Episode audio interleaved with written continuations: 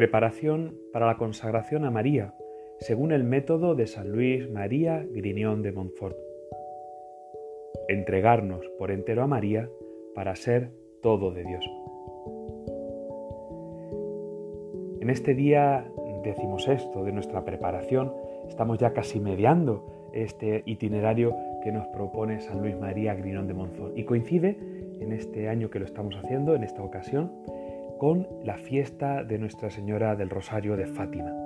Es un día muy hermoso para vivirlo muy unidos a María y para desear ardientemente, desear de todo corazón y poner por obra que ella sea la reina y señora de nuestra vida. En esta semana en la que estamos considerando el conocimiento propio, el conocimiento de uno mismo, San Luis María Grignon de Montfort lo que quiere es hacernos conocer nuestra condición pecadora y miserable, para crecer en humildad. Es verdad que el santo utiliza algunas veces palabras muy duras, pero que nosotros debemos leer en el espíritu en el que fueron escritas, para infundir confianza en la misericordia de Dios, no en nuestras propias fuerzas. Tenemos que tener presente esto.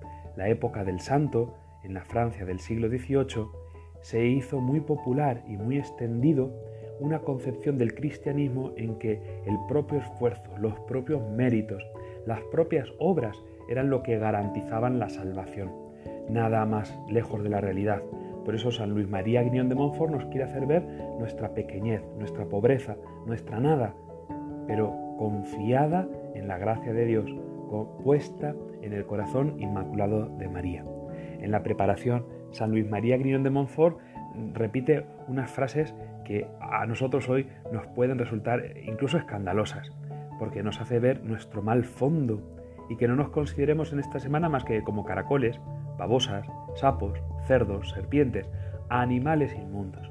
O bien meditar en estas palabras de San Bernardo. Piensa en lo que fuiste, fluidos corporales, lo que eres, vaso de estiércol, lo que serás, cebo de gusanos. Y sería muy triste que nos quedáramos simplemente en lo fuerte de estas palabras y no profundizáramos en lo que el santo nos quiere animar a pedir. Señor, que yo vea, que yo me conozca, que yo me dé cuenta de mi pequeñez y de mi debilidad. Quizás nos vendría muy bien considerar precisamente lo que hemos vivido en este año pasado y en lo que estamos viviendo con la pandemia. Una enfermedad que ha puesto patas arriba y que nos ha desarmado, nos ha descubierto verdaderamente como personas débiles, que el progreso, la ciencia, todos los adelantos, pues muchas veces se pueden llegar a quedar pequeños, que Dios es más grande que todo lo que nosotros podamos llegar a hacer o pensar. Sin embargo, el santo lo que quiere es hacernos crecer en la verdadera confianza. Por eso nos propone para nuestra meditación el capítulo quinto del libro segundo de la imitación de Cristo. Dice así, de la consideración de sí mismo. No debemos confiar en nosotros, porque muchas veces nos falta la gracia y la discreción. Poca luz hay en nosotros, y esta rápidamente la perdemos por nuestra negligencia. Y muchas veces no sentimos cuán ciegos están, estamos en el alma. Muchas veces obramos mal y lo excusamos peor. A veces nos mueve la pasión y pensamos que es celo. Reprendemos en nosotros las cosas pequeñas y tragamos las graves si son nuestras. Muy presto sentimos y agravamos lo que de otros sufrimos, pero no nos damos cuenta cuánto molestamos a otros. El que bien y rectamente examine sus obras, no tendrá que juzgar gravemente las ajenas. Ciertamente estas palabras son para mucho aprovechamiento, porque ciertamente con nosotros tenemos misericordia y con los demás somos muy duros. A nosotros enseguida nos excusamos, es que no sabía, es que estaba cansado, es que es mi forma de ser, y con los demás enseguida les echamos el cargo. Eso no son formas, menudas maneras tienen, pues quién se habrá creído. Y ciertamente el santo nos da una luz muy grande cuando nos dice que a veces nos mueve la pasión, es decir, el impulso, eh, que somos inconscientes de lo que estamos haciendo y decimos que es celo. No, cuando muchas veces regañamos o nos enfadamos, lo que estamos dejando hablar es el orgullo, no a la justicia, al bien o la verdad. En esto tenemos que aprender mucho a ser humildes y a tener muy presentes lo que somos, nuestros errores, nuestras meteduras de pata, nuestras debilidades, nuestras flaquezas, nuestros vicios, todo nuestro pecado. Pidámosle al Señor que nos ponga delante de nuestros ojos nuestros pecados, para que cuando miremos los de los demás no los acusemos, sino que antes los disculpemos con misericordia. En la Sagrada Escritura, uno de los, nombres que se le da al demonio es el de acusador de los hermanos. ¿Cuántas veces nosotros acusamos a los demás? Pues ciertamente.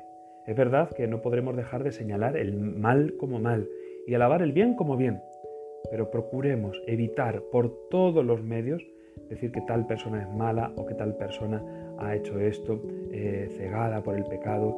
No, procuremos más bien disculpar a la persona. Sí, esto, esto a mí no me parece bien, esto yo creo que no está bien hecho, pero a saber por qué lo ha hecho, a saber si estaba pues cegado por la ignorancia, por debilidad, por, por la pasión. En definitiva, es eh, cumplir la regla de oro que decía el Señor, tratar a los demás como ellos queremos que nos traten. ¿Y cómo queremos que nos traten los demás en el momento del juicio? Con misericordia, pues tengamos hoy nosotros misericordia de ellos, dándonos cuenta de lo poco que somos y de lo poco que podemos llegar a aprovechar. Pidámosle a la Virgen Santísima este espíritu humilde y contrito, para que en toda ocasión, viendo nuestros pecados delante de los ojos, sepamos disculpar y perdonar los de los demás. María, refugio de pecadores, consuelo de los afligidos, auxilio de los cristianos, tú eres la reina del cielo y tú eres nuestra madre.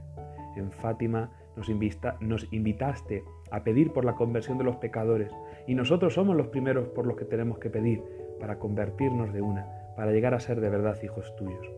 Acoge nuestra oración, acoge nuestro corazón y dale forma entre tus manos de buena madre y maestra.